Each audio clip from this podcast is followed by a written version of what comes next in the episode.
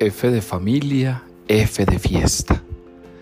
Hemos escuchado hoy en la primera lectura que David hace fiesta con su pueblo, hace fiesta con Israel por cumplir la voluntad de Dios, hace fiesta con aquellos que están siguiendo los mandatos del Señor, hace fiesta y celebra, baila y canta robustece y llena el corazón de alegría con los suyos porque están viviendo la voluntad de Dios.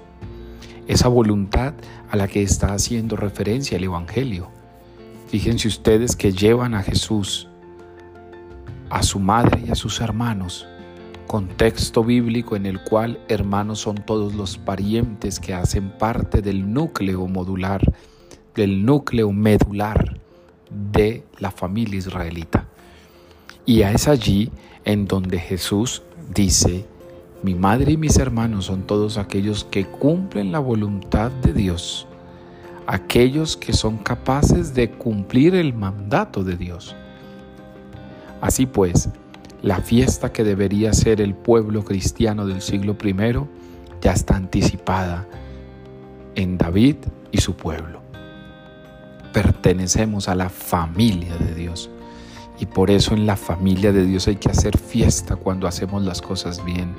Hay que celebrar el bien. Hay que celebrar la luz. No nos podemos apasionar solo con la sombra o quedarnos solo con aquello que es negativo o solo hacer denuncia del mal.